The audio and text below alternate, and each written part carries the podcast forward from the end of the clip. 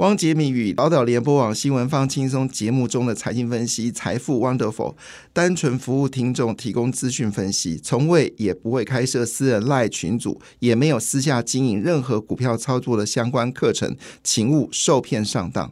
大家好，我是汪杰明。你现在收听的是 Wonderful 财富 Wonderful，麻烦你一定要订阅哦，并且打开小铃铛，叮当叮当，绝对让大家啊吸收最新的国际情势以及台股的发展，在理财投资上面也有杰明最新的知识跟观点哦。礼拜一的股票市场呢，呈现的亚洲股市表现的不错，但是呢，这个中国、欧洲跟美国股市呢，则呈现下跌的一个状况。非半指数呢是下跌了一点二个百分点哦。那么亚洲股市呢，其实表现的非常的强劲哦。韩国股市上涨零点四个百分点，其中表现最强的是印度。诶，印度现在进入到雨季，耶，理论上应该是雨势惊人，因为前阵传出来台湾有些厂商在印度必须要停工哦。结果它的股价呢，在昨天呢是大大涨了二点零五个百分点，会不会启动了所谓的印度买进的一个模式呢？事实上，最近的消息也显示哦，这个美国的基金呢。单周吸金高达八十二点七亿美金哦，那么延续上周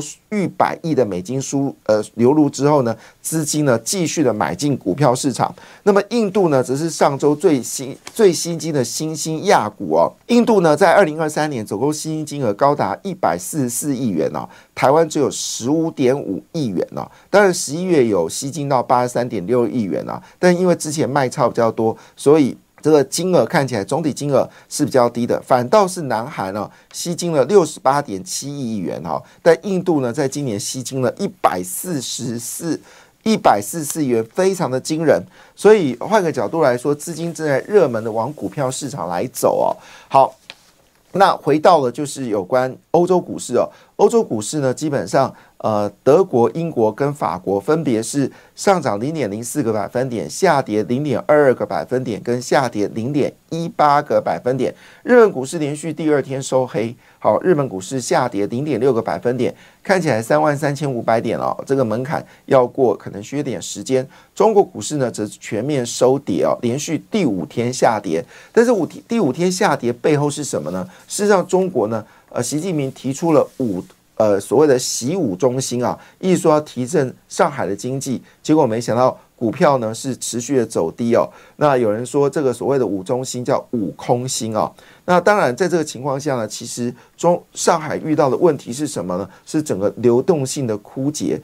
呃，流动性枯竭在我们金融业里面是一个非常可怕的数字。意思说呢，资金基本上我们说。你你举个简单什么流动性枯竭啊？简单一句话就是你你的你今年你的一百块钱好，那么转到另外一个人好，他赚你的五百块，又立刻转到另外一个人。如果一年下来呢，他转了十次呢，你这五百块呢就会变五千块。那涨了一百次呢，就可以变成是五十万哦。所以换个角度来说，呃。哎，我有没有说错数字啊？简单一句话就是，它流动性越高，就是资金就越活络，大家赚比较多。但流动性枯竭，表示每一块钱它转的速度变得很慢，那相对回来财富就会减少。现在中国遇到的问题就是整个存款负成长，那么资金流动性非常低，甚至呢，民众对于银行不信任，宁愿把钱存在保险箱，也不愿放在银行。为什么呢？因为在中国多个地方形成一件事情，就是你要提前停不到，所以而上海是金融中心。如果上海是一个金融中心，发生流动性枯竭，那你就从上海看整个中国，问题就很严重了。好，当然回到了就是股票市场来看的话呢，那昨天的美国股市表现的并不是很好啊。非半指数呢是下跌了一点二个百分点，纳斯达克只是下跌零点五八四个百分点，标准五百指数下跌零点五四个百分点，而道琼呢跌幅比较小，跌了零点一个百分点。大家好奇为什么昨天美国股市要跌呢？好，主要原因是因为呢昨天公布了一个重磅讯息啊，除了我们之前谈到了，就是美国商务部部长 Orlando 他决定跟辉达说一。句话，不论你的晶片做任何的改变，我都会在第二天对你下禁令，不准你卖到中国。那昨天呢，又传出个消息哦，就是辉达的高层呢，在最近这一年当中哦，他们对于辉达的股票呢，只会卖不会买啊，意味着呢，他们都在出脱辉达的股票。那这个消息一只要是大股东卖股票，坦白讲就是坏消息哦，所以造成昨天台股呢三大法人哦全站在卖方，那主要卖的股票呢都是跟 AI 相关的类股哦，那可能今天的状况呢也会持续的发生，所以最近涨的股票呢都是偏向传产。那昨天的坏消息不是只有就是辉达这个呃卖股套现哦。同时间，是高层啊，另外一部分呢，因为印度呢遇到大雨的关系呢，整个 iPhone 供应呢可能会有中断的问题。那同时间呢，殖利率呢在昨天竟然上升了，两年期的殖利率呢回到了四点六五个百分点。市场认为说，美国联准局没有那么快要降息哦，所以殖利率。暴跌在之前太快了，所以有所回升。那我们知道，殖率走高代表的未来经济看好，但股票市场来说，以现阶段最不希望看到的就是殖率回升，也造成了全球股市呃美国股市呢下跌。那殖率回升呢，最重伤的就是配息比较低的金融跟半导体产业。所以昨天的金融股呢，呃，昨天的纳斯达克呢，影响最大的就是。值率比较低的电子产业跟半导体产业，所以昨天的纳斯达克跌了零点八四个百分点，而非半指数呢则是下跌了一点二个百分点哦。那台积电呢是跌掉了一点五六个百分点，联电前天涨了，呃，礼拜五涨一点九个百分点，昨天跌了一点一三个百分点了。连最近非常热门的封装测试日月光，好，就是小晶片封装测试日月光，昨天也下跌了一点二六个百分点。那我们来看一下。高通是跌掉零点二二个百分点，辉达则是重挫了二点六八个百分点。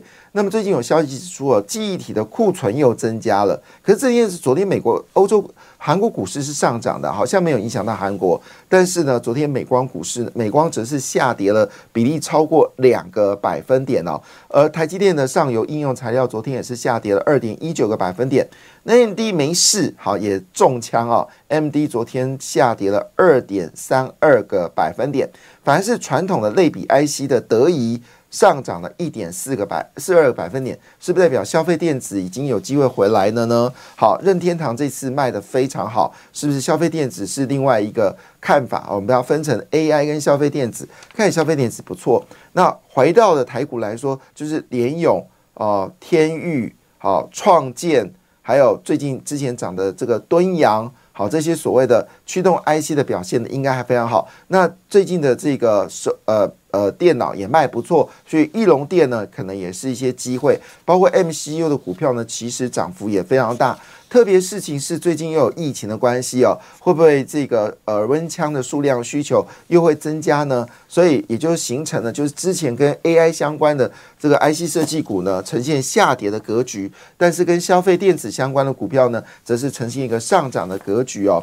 那今天呢，其实工商跟经济都以台积电作为呃主标题哦。那经济日报呢讲的非常可怕，他说呢，台积电可能在会调降明年的资本支出，而且金额呢大概是原本的三百四十亿美金哦，调为三百亿美金哈，那创下四年的低点。好，这会影响到供应的订单，这就是是不是昨天哦？的这个呃应用材料股票下跌的理由呢？好，是不是昨天台积电下跌的理由？那这是谁说的？其实这个是大摩，所以大摩呢就立刻把台积电呢今年的目标价呢调降到。六百八十八块钱哦，当然有人说一句话，你资本支出减少，你是不是有机会调高配息呢？因为我们知道台积电的配息金额其实很低的，你买一张股票一次配息大概只能领个几千块钱哦。你要说领跟没领没什么差别。好，当然如果有机会把它降低了它的资本支出，增加它的配息，其实对很多的。国外的法人投资来说是件好事情啊，哈！但是这是经济日报，你看经济日报，你会想要卖出台积电，对不对？但是你看工商时报就不一样了，你就觉得台积电应该要买啊。所以一样的讯息，在不同报纸有不同的想法。那今天工商时报主标题就是说，台积电明年绝对会优于大盘啊，这是大摩所说的。他说呢，目前为止只是降价，但是不降平，意思说呢，对于台积电明年的平等还是要持续的拉高。它主要原因是因为台积电有两大利利多，一个是在呃先进制成的 AI 部分的晶片的增加，一定是可以被期待，百分之五十的成长是有机会被预期，甚至毛利率有机会哦呃先跌再涨。的一个状况，那产业复苏指的就是指的是成熟制程，好，成熟制程部分也包括汽车晶片等等的需求会增加，所以台积电这个，如果你看经济日报，你会想把台积电给卖掉，但是你看工商时报呢，你会觉得台积电跌下要买，好，那你就自己做决定喽。当然，现在主轴根本就不是在台积电了啊。那么昨天呢，当然先说一下，昨天三大法人在尾盘都卖掉股票哈，所以当然主要是因为辉达的这些高管呢卖出了股票之外呢，美国的商务部长 Orlando 也对辉达指出了呃，对于中国境遇呢说的非常清楚。事实上，确实美国很急啊，因为刚刚公布今年中国半导体的晶片输出呢是占全球第一名哦，金额是台湾的大概是呃多了一点四倍。好，那第二名是南韩，第三名才是台湾。所以，呃，换个角度来说，中国的自从它细晶圆、它的晶圆厂大幅的生产之后呢，确实非常可怕的事情是什么呢？它的晶片的生产有大幅增加的一个趋势。所以，这些消息呢，造成了今天跟明昨天的股价呢，应该在半导体跟电子股部分啊，跟 AI 有关的股票，可能还是呈现一个休息的状态。但是我比较偏向是大摩的说法，哈。其实下跌应该站在买方，但是如果你现在不急着投资也没有问题，为什么呢？因为焦点并不是放在这个产业。那最近要冲浪要冲什么呢？所谓冲浪当然是短线的，不是长线的，是散装货运人。本节目应该是最早提醒大家散装货运人要买的哈。那其实我们在散装货运是有口诀的，散装货运的旺季呢是九月到十一月，好，跟隔年的二三月到呃二二月到五月哈。那六七八九月是淡季，那今年是因为突然之间哦，整个海峡型的租金呢是直接冲冲冲哦，那主要原因是大缺船，我吓到了，怎么可能会大缺船呢？好，因为事实上现在货柜人不缺船，反而是散装货源缺船哦，那所以现在海峡型的日租金已经冲到九万美金一天了。那当然，海峡型的主要股票你不能买错，就这四档：中航、裕民、新兴跟惠阳，基本上。应该还会继续的冲哦。那中航、裕民、新兴、惠阳这一波股票的卖出点应该到明年四月哈。所以换个角度，这段时间其实不要担心，这不是短线，这不是短期的现象，这是长期的现象。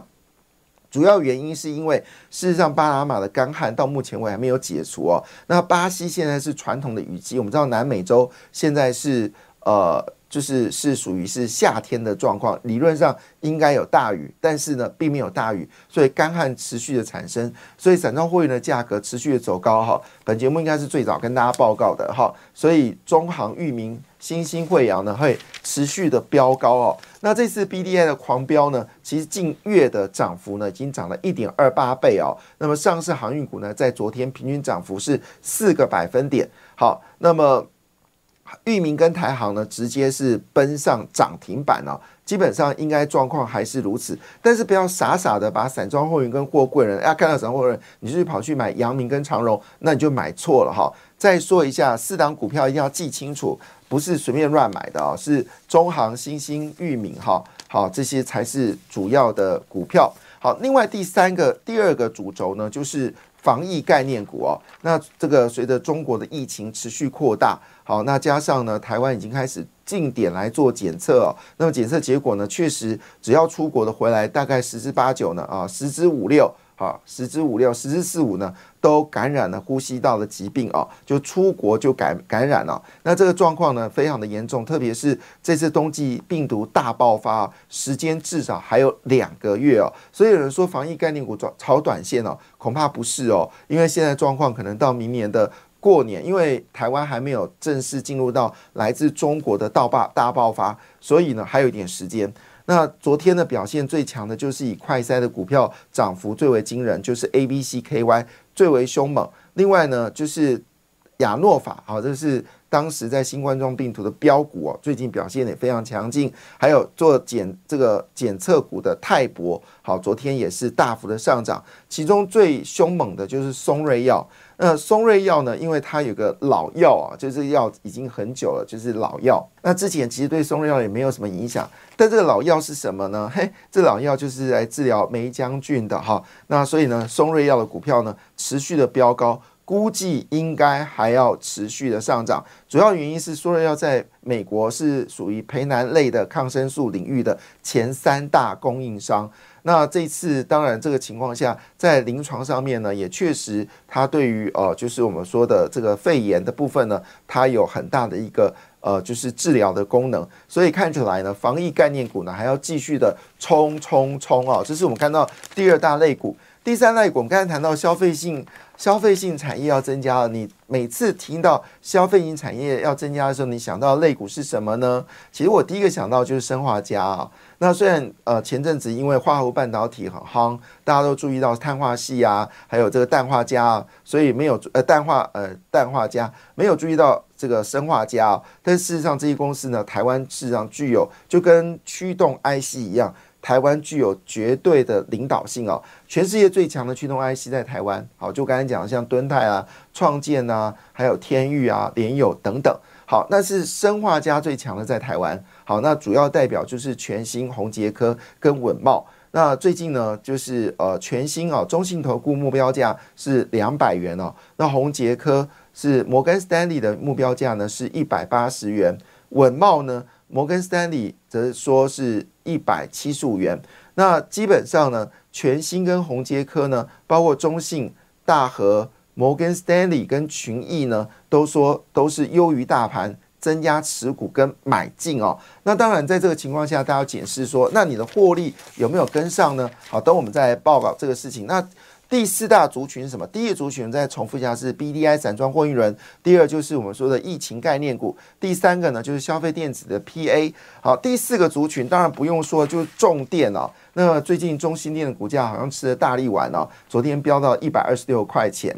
那当然，我们在这个节目上早就提醒大家，中心店呢不是只有就是台电啊五年一千亿的案子有赚到钱，它其实也截止到储能。还有包括充电桩，但是真正让中心电能够长期看多的理由是什么呢？未来的主流的能源是什么呢？是氢能源，哈，是氢能源，所以跟氢有关的股价呢，当然持续的走高。中心电呢，已经正式宣布哦，好像是要跟印度来合资哦，来发展所谓氢能源。但是氢能源里面还有一档股票叫台肥，好做肥料的也可以生产氢气哦。所以换个角度来说呢，随着选举越来越激情哦，那么。蔡英文时代里面最在乎的就是绿能，还有生技产业哦，应该还是目前股票的主流部分哦。好，那因为中国现在呢降载了面板的生产哦，所以面板的需求呢也开始。呃，后市可期哦。这是我们看到的第四个主流，就是厨电重电哦。那么事实上，昨天台股虽然在尾盘下杀，但是台股的 ETF 哦，则呈现了一个上涨的格局哦，非常的迅猛。那到底是什么事情发生呢？我也很好奇哦。结果呢，就这个今天的《今日报》的基金理财呢，直接单点了这两档 ETF 哦，哇，看起来是强强棍哦。昨天完成填息哦，是哪两档呢？其实这两档呃，应该也非常的火热。好，其中呢，很多年轻人都拿它当做存股的，就是群益台湾精选高息哦。那台湾群益台湾。呃，群益台湾精选高息呢，其实今年的获利，呃，相对来说是在 ETF 表现蛮强势的。同时间好像有到第一名哦。同时间呢，昨天做了填息的动作，市场也觉得，哎，ETF 是值得可以去买进了。好，个股部分有一家业绩公布业绩非常惊人，叫材料，它的营收增加一点九倍，提供大家做参考。感谢你的收听，也祝福你投资顺利，荷包一定要给它满满哦。请订阅杰明的 Podcast 跟 YouTube 频道财富 Wonderful，感谢，谢谢 Lola。